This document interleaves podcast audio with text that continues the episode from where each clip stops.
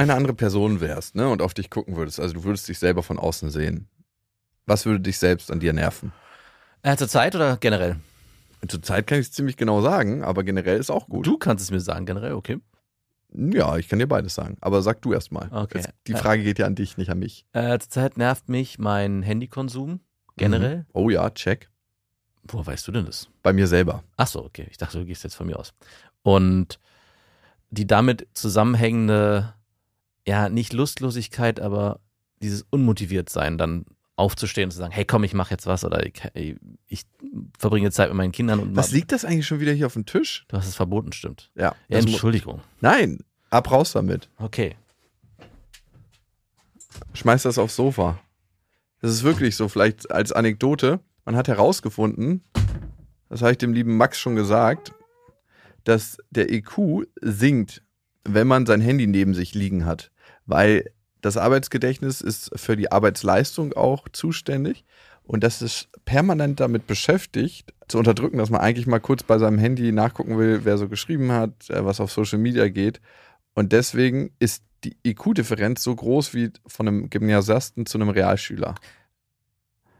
Gibt es vielleicht irgendeinen Edelstein oder so, den ich mir kaufen könnte, der das ausgleicht, der sozusagen diese, Nein, gibt's nicht. Dass ich anstelle, dass ich das Handy entfernen muss, sagen kann, okay, ich habe ja stattdessen, oder wir nehmen, weiß ich nicht, irgendeinen Stein, den wir auf den Tisch stellen, der sozusagen die Strahlung Ja, ausgleicht. gibt's nicht. Schade. Okay, du hast jetzt selber für dich beantwortet. Also, was mir am meisten auf den Sack geht, ist tatsächlich das, was du benannt hast, deine Lustlosigkeit, wo ich mir denke, so, du kommst manchmal hier rein und schlürfst hier rein, wo ich dir am liebsten so richtig in den Rücken boxen will auf die Wirbelsäule, dass du dich gerade machst im Leben. Mhm. Das ist das Erste. Und das Zweite ist dein Umgang mit Dingen. Das habe ich dir schon oft gesagt. Wie du manchmal so neue Dinge, so, du würdest dir zum Beispiel mein neues Telefon angucken und es danach irgendwo hinfeuern, so auf die, Auf die Couch. Couch. Ja, auf die Couch, aber mit dem Risiko, dass du es daneben wirst. Mhm. Und dann so, äh, es ist nur ein Gegenstand, es ist nur ein Gebrauchsgegenstand. Aber ich würde mich auf mein Skillset des Werfens verlassen, das ist Ja. auf jeden Fall auf der Couch. Wie du mit einer Sache umgehst, gehst du mit allen Sachen um. Mhm. Das glaube ich nicht. Doch. Also sag mal, mit was du richtig gut umgehst, außer vielleicht deinen Kindern. Und ich würde noch nicht mal deine Frau inkludieren. Ja, nicht wirklich viel. Ja, siehst du. Gegenständen gar nichts eigentlich. Warum nicht? Woher kommt das? So eine Lieblosigkeit gegenüber Gegenständen. Ich bin ja jemand, der das total pflegt. Ja, weil die keinen Wert haben am Ende. Hä? Ja, was haben die denn für einen Wert? Dann haben aber auch Beziehungen gar keinen Wert, weil sie am Ende sich auch auflösen. Das ist doch Quatsch. Doch. Dann hat nichts einen Wert. Nein, das stimmt nicht. Äh, Gegenstände haben am Ende nur einen Nutzen. Beziehungen haben natürlich einen Wert und das ist der Unterschied. Okay, ich finde, man kann auch mit Gegenständen gut umgehen. Darf man. Glaubst du, man wird der Durchschnitt aus den Menschen, mit denen man sich umgibt? Ich Uh. hoffe nach dem jetzigen Gespräch gerade nein. Aber ziemlich sicher wird man das, weil ich merke ja, wie ich Dinge von dir annehme und wie du Dinge von mir annimmst. Also wenn man Ja, leider. äh, ja positiverweise kannst du für dich sagen. Ähm, Genau. was habe ich heute Morgen auf der Treppe gedacht, was ich mache, was du immer machst? Ich habe den gleichen Gedanken heute aber auch gehabt und ich habe Warst du auch auf der Treppe? ich war nicht auf der Treppe. Ich okay, war, dann war es nicht. ich war in der Bahn und dachte so, welchen, ich habe, aber ich habe natürlich in meiner negativen Brille geguckt und dachte, ja, welchen negativen Einfluss hast du eigentlich auf mich die ganze Zeit schon und äh, habe dann so versucht herauszufiltern, was es war und habe alles Positive ausgeblendet. Ist aber auch, ich weiß nicht, ob ich das sagen darf, Montag und ich habe Montag eh immer so ein typisches Montagstief am Morgen. weißt du, was richtig gut hilft gegen Stimmungsschwankungen? Ich habe keine Stimmungsschwankungen. Okay, gegen negative Stimmung. Okay, was? Also zum einen Sport regelmäßig. Ja, ich weiß, ist ätzend, ne? Mhm. Meditation, Mhm. genügend Schlaf, klar. Mhm. Gutes, Check, nicht check, nicht check, nicht check. E gutes Essen, Check. gesundes Essen, ne? Nicht Ja. check. Doch, check. Und, was auch richtig, richtig gut sein soll, zumindest gegen Depressionen, da gibt es jetzt mittlerweile schon relativ viele Studien, Kurkuma-Pulver. Mm. Beziehungsweise frische Kurkuma-Wurzel. Mm. Darf Also- ich die in mein Müsli machen morgens? Ja, unbedingt. Schmeckt es? Äh, geht so. Und färbt auch extrem gelb ein. Kurkuma gibt es auch als Pulver für die Zähne, wo du mit dir die Zähne putzen kannst. Also, wo man jetzt von ausgeht, dass sowohl Depression als auch viele andere Krankheiten als Ursache Entzündungsherde im Körper haben. Ja. Und Kurkuma, Johanniskraut wirkt alles entzündungshemmend. Mm. Und daher rührt die positive Wirkung. Also, ich nehme einfach Kurkuma prophylaktisch. Es hört sich immer so revolutionär an, wenn man denkt, so Kurkuma-Pulver, das gibt schon Ewigkeiten, warum nehmen das nicht alle? Aber Kurkuma hat halt auch nicht so eine große Lobby, ne? Also hast du schon mal die Kurkuma-Wurzel-Lobby gesehen? Nein, noch nie. Aber es ist guter Shit, auf jeden Fall. Also ich empfehle das immer allen. Gibt es wirklich schon mittlerweile richtig viele Studien zu. Ich glaube 40, 45 Studien mit 8000 Probanden, also relativ groß skaliert. Da kann man dann nicht mehr sagen, ja, war eine Einzelfallstudie und ist nicht replizierbar. Und ich vermute, du hast sie gerade vor kurzem gelesen. Oder zumindest dich darüber Die 40 informiert. Studien, die 45? Nein, äh, Ich die habe eine. Nee, ist schon länger her. Mhm. Wieso? Ach, nur weil, da könnten wir nochmal zur ersten Frage hinkommen, äh, aber da müsste ich sagen, was mich an dir nervt. Ja, bitte, sag doch mal, was dich an mir nervt. Ähm, und zwar bist du jemand, der Wissen aufsaugt, frisch und dann, guck mal hier, ich habe was für dich zum Lernen. Und so ein, so ein bisschen so altklug daherkommt. Ach, übrigens, äh, ich weiß ja nicht, ob du schon wusstest, so fängt, so in der Art fängt es auch an. Kurkuma-Pulver ist wirklich richtig gut. Und dann tust du so, als hättest du dieses Wissen schon vor langer, langer Zeit. Ich will dir was Gutes tun. Und du, nee, du hast das wie- gerade erst gelesen und jetzt gibst du es mir schon bald. Soll ich das erstmal wie so eine Konserve bei mir behalten und dann, wenn es lange genug abgelagert ist, wie so ein guter Wein, dann, du hättest eigentlich schon ein Jahr lang von diesem Wissen profitieren können. Jetzt habe ich so richtig in mir drin dieses Wissen, jetzt kann ich es dir auch weitergeben. Okay, ich, ich Okay, ab jetzt Nee, nee, ich mein stell- Wissen in mir reifen, bevor ich es Ich dir stelle nochmal weitergebe. stell noch mal eine andere Frage. Was löst es in dir aus, wenn du was Neues lernst und es deinen Mitmenschen mitteilen darfst? Gibt's, ich habe immer das Gefühl, vielleicht irre ich mich da ja auch, aber ich Mhm. habe das Gefühl, bei dir ist so, hm, ich habe was Neues und ich kann den anderen jetzt davon begeistern, was ich doch Tolles weiß.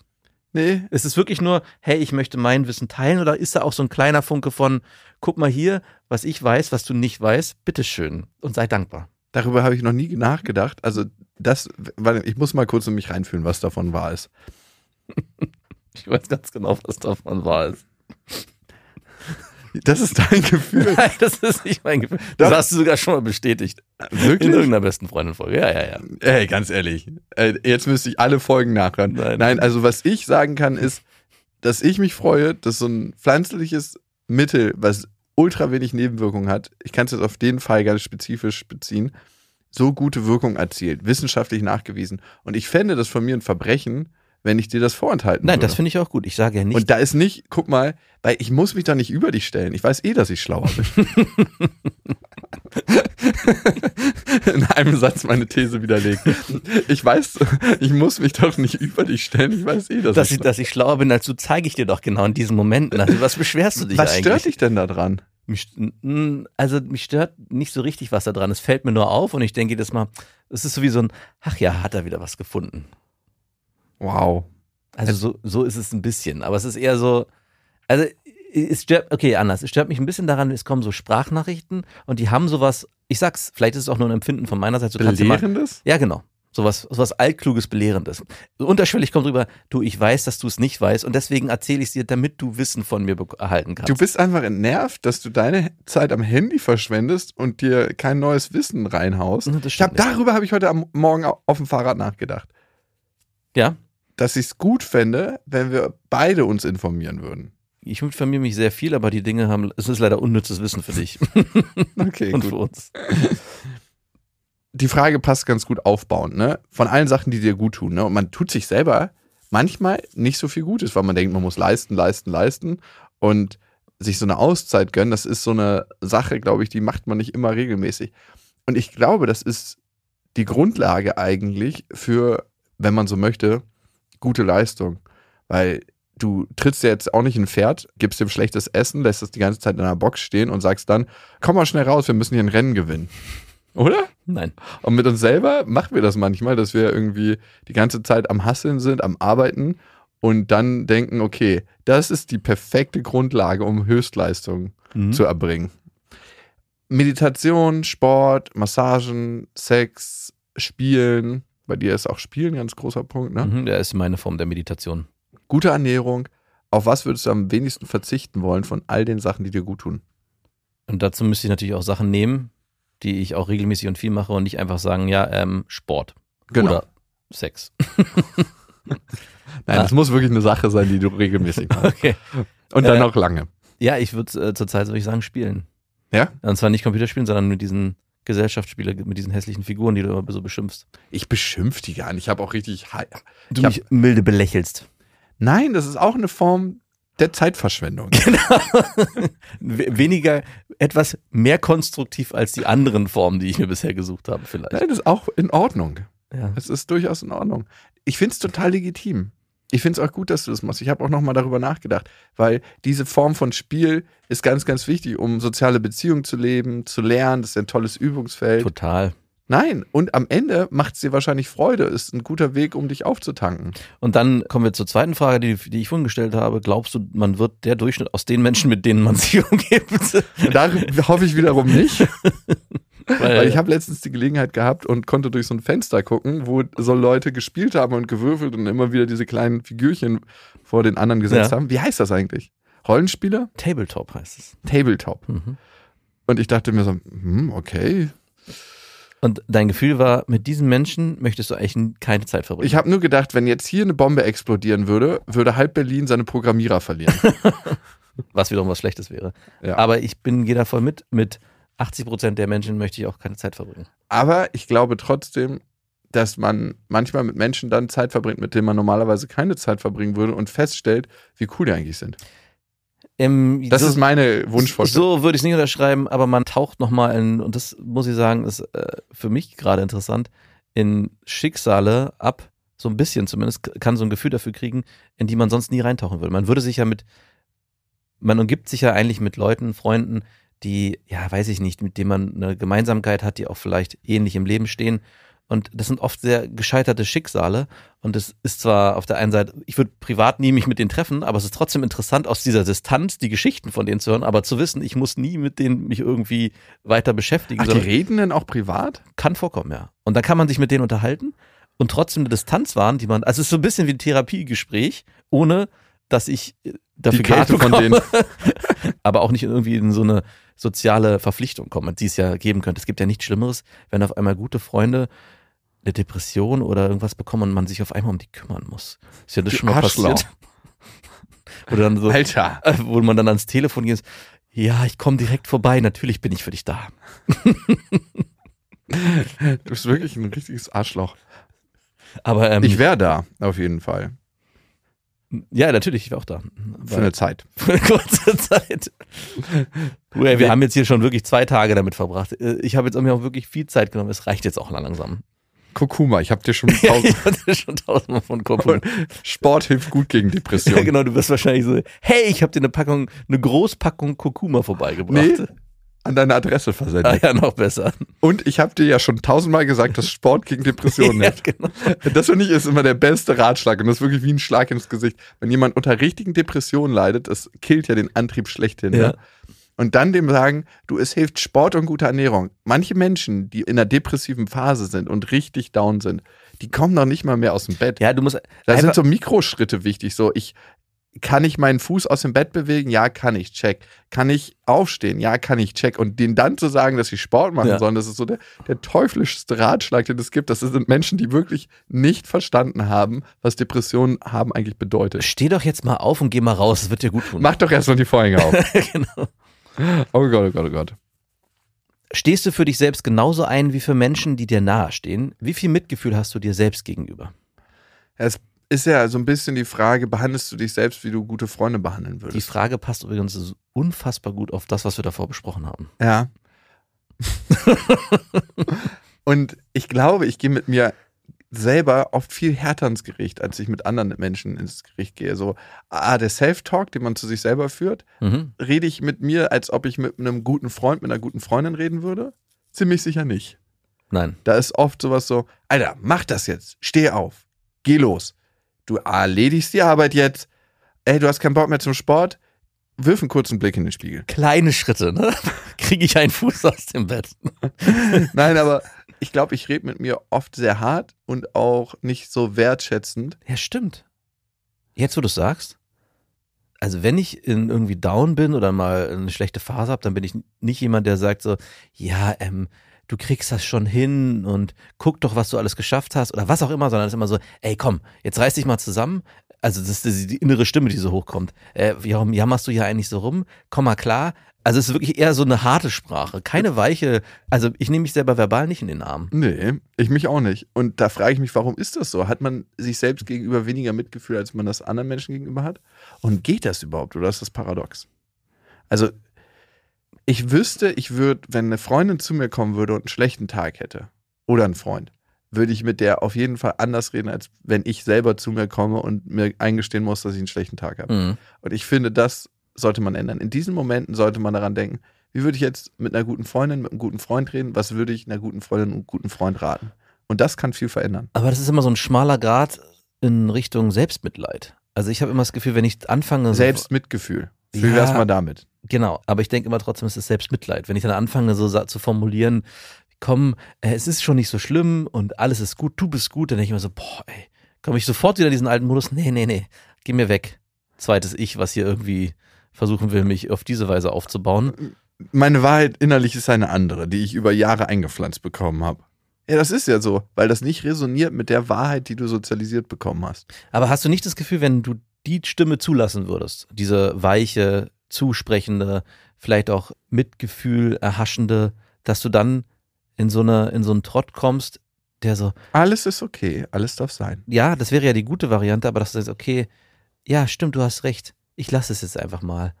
Ich muss mich nicht immer so anstrengen. Ich muss jetzt nicht aus dem Bett. Ich muss jetzt auch nicht zum Sport. Also, dass die viel stärker ist, dass wenn du, weil diese harte Stimme, jetzt vor allem in deinem Fall, bei mir ist ja nicht so krass, motiviert dich ja auch dann, zu Sachen dann zu machen, zu sagen, Ja, ey, aber komm, kann die harte Stimme nicht trotzdem wertschätzend und liebevoll sein? Also im Sinne von, hey, ich weiß, du hast jetzt gar, gar keinen Bock auf Sport, aber erinnerst du dich an das letzte Mal, als du Sport gemacht hast, wie gut du dich danach gefühlt hast?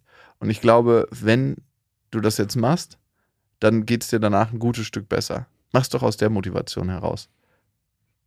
Das wäre doch eine Möglichkeit, oder? Oder muss es immer sein, du hast jetzt schon wieder sechs Tage keinen Sport mehr gemacht? Puh, w- wirklich? Ist das dein Ernst? Schau dich an, schau dich an. Ja, aber das ist ja auch wieder diese Negative. Ich meine, es könnte ja auch sein, das Beispiel morgens, du kommst nicht raus, weil du denkst, oh, ich, ich kann nicht, ja, es ist alles so anstrengend. Und, du, und die Stimme zu dir sagt, du, du musst jetzt auch nicht aufstehen. Du kannst es auch mal sein lassen.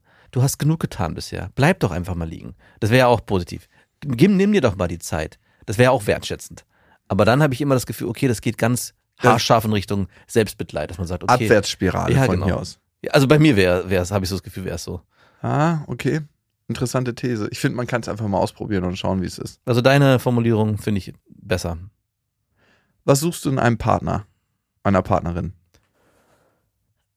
Also ich habe ja jetzt eine Partnerin, aber die Person, mit der ich jetzt zusammen bin, ist jetzt, wenn ich damals gesucht hätte, nicht unbedingt die, die ich damals auch mir in meinen Träumen vorgestellt habe, sondern ist viel, viel mehr ergänzend als ich zu mir, als ich das damals dachte. Ich dachte, ich müsste mit meiner Partnerin ganz viele Gemeinsamkeiten auch ähm, haben im Hobbybereich, im, im Sport, den ich mache, in Interessen, die ich so habe. Und die sind auch vorhanden. Ist jetzt nicht so, dass es gar nicht so ist, aber ich, ich dachte, es geht nichts anderes, als dass man wirklich in allen Bereichen von Musik bis hin über Sport bis hin zu den Freizeitaktivitäten, die man macht, sich alles ergänzen muss. Und dem ist überhaupt nicht so. Und ich nehme es sogar als sehr angenehm zurzeit wahr, dass es nicht so ist. Dass jeder seine eigenen Inseln, seine eigenen Bereiche hat und dann wieder in Bereiche zurückzukehren, die man gerne gemeinsam verbringt. Das heißt, ich habe damals in meiner Partnerin so eine Traumvorstellung gehabt von einer sehr attraktiven Frau, die mit mir durch die Welt reist, ständig Sport macht, äh, ähm, ähm, ja, wirklich Snowboarden geht, war zum Beispiel, ich hatte immer den Traum, hey, ich will eine Partner, Freundin, die mindestens Oh, das ist schon ziemlich geil. Genau, das ist auch, genau, das ist auch geil und es ist auch trotz und ich, natürlich hatte ich das auch mal, dass ich mal eine, eine Freundin hatte, die gut Skifahren oder Snowboarden konnte, dass man mit denen den Tag auf dem Berg verbringen konnte, aber es ist halt immer nur ein Ausschnitt des Lebens. Es ist ja nicht die Realität, nicht der Alltag. Und viel wichtiger ist es für mich dann gewesen zu erkennen, dass man eine Partnerin an der Seite hat, die einem unterstützt in allem, was man macht und auch einen so sein lässt, wie man ist und nicht die ganze Zeit ja, ich weiß nicht, ich hatte viel, vorher, bevor ich meine jetzige Frau hatte, hatte ich viele, die auch so an mir rumgemeckert haben, ständig. Also das ist jetzt auch immer noch so, aber es ist konstruktiv. Und vorher war es immer so, ich würde sagen, schon sagen, negativ. Ich war aber auch jemand, der äh, viel rumgemeckert hat und negativ war. Vielleicht war das auch so eine Endlosspirale.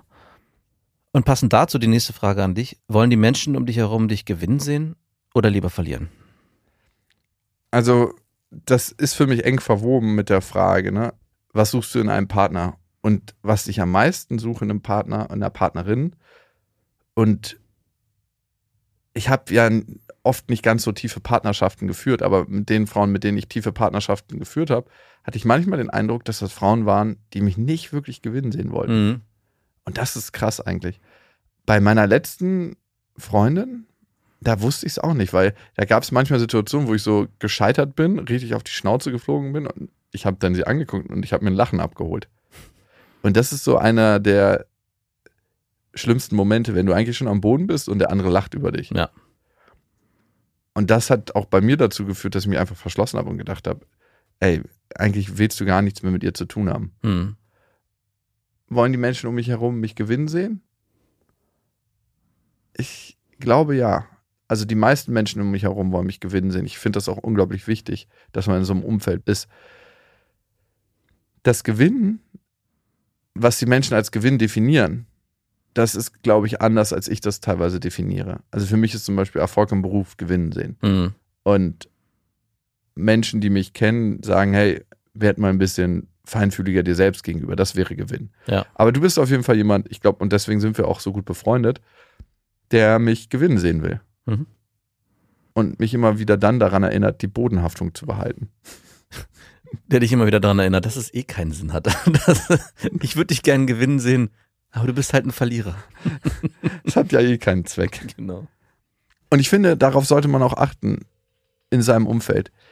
Hat man Menschen in seinem Umfeld, umgibt man sich mit Menschen, die einen Gewinn sehen wollen.